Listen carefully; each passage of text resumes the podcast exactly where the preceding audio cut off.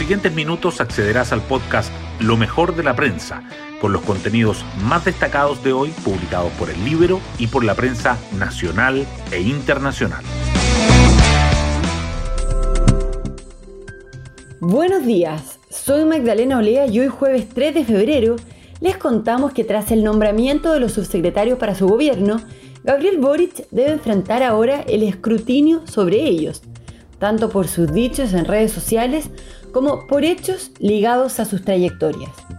La moneda chica estaría entonces en modo alerta y de rechequeo de datos. En tanto, la Convención Constitucional entra ya en tierra derecha. Más de 900 propuestas de normas se han ingresado para ser debatidas por los constituyentes. Entre ellas se encuentran las 77 iniciativas populares que lograron aunar los apoyos necesarios de la ciudadanía. La más apoyada, Con mi plata no, que busca defender los ahorros previsionales de las personas. En el libro contamos cómo surgió y quiénes son sus impulsores. Las portadas del día. La Convención Constitucional sobresale. El Mercurio titula que exministros de Minería advierten sobre el negativo efecto de la nacionalización de las empresas del sector. Resalta además que la Comisión aprueba una polémica norma sobre los derechos de la naturaleza, que los convencionales desde Chile Vamos al Partido Comunista proponen preservar la autonomía del Banco Central y que colectivos de izquierda impulsan la amnistía a los presos y detenidos por los delitos entre el estallido y el plebiscito de salida. El diario financiero subraya el lobby de las AFP en la convención en la previa del debate del sistema de pensiones y el Libero abre con un reportaje sobre cómo se gestó la iniciativa popular de norma que más firmas acumuló en la convención. Las informaciones económicas igualmente destacan. La tercera titula que el desempleo de los extranjeros cae a 5,9% y los migrantes con trabajo llegan al récord de un millón, mientras que el diario financiero abre con el megaproyecto de HNH de hidrógeno verde Magallanes que entrará en operaciones en 2028. La pandemia de COVID-19 también sigue presente. El Mercurio dice que Chile suma más de 46 millones de dosis aplicadas a un año del inicio de la masiva vacunación. La tercera agrega que el 1% de la población chilena se contagió durante la última semana.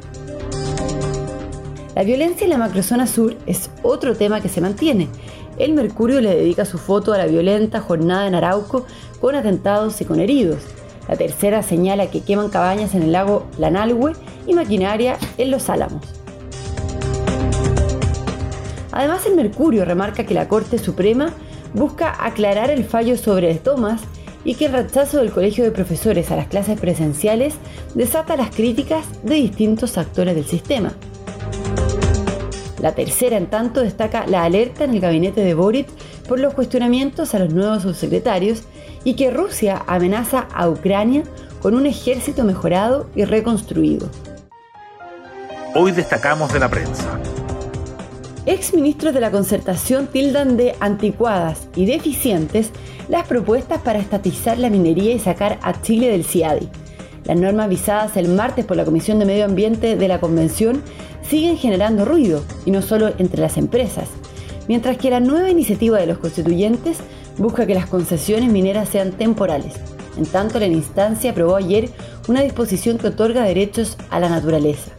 Por otra parte, convencionales ingresaron dos propuestas con apoyo transversal a la autonomía del Banco Central.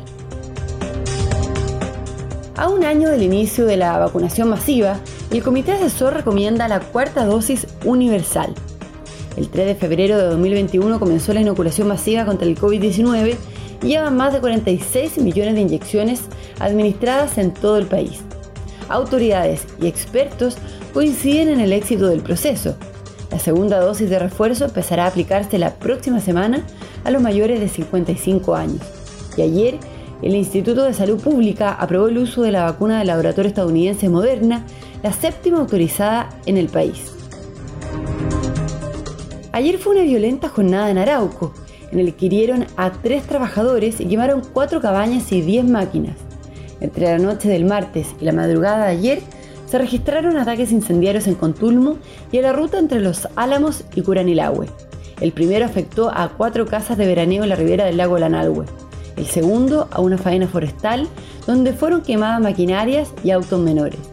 Este último se lo adjudicó a la resistencia mapuche Lafkenche, exigiendo la libertad de los presos políticos.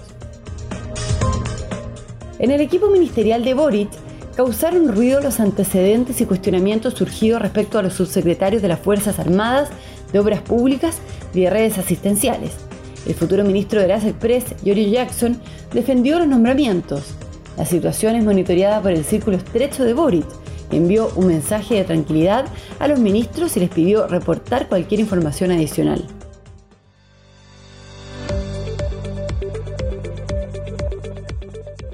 Vamos con el postre del día.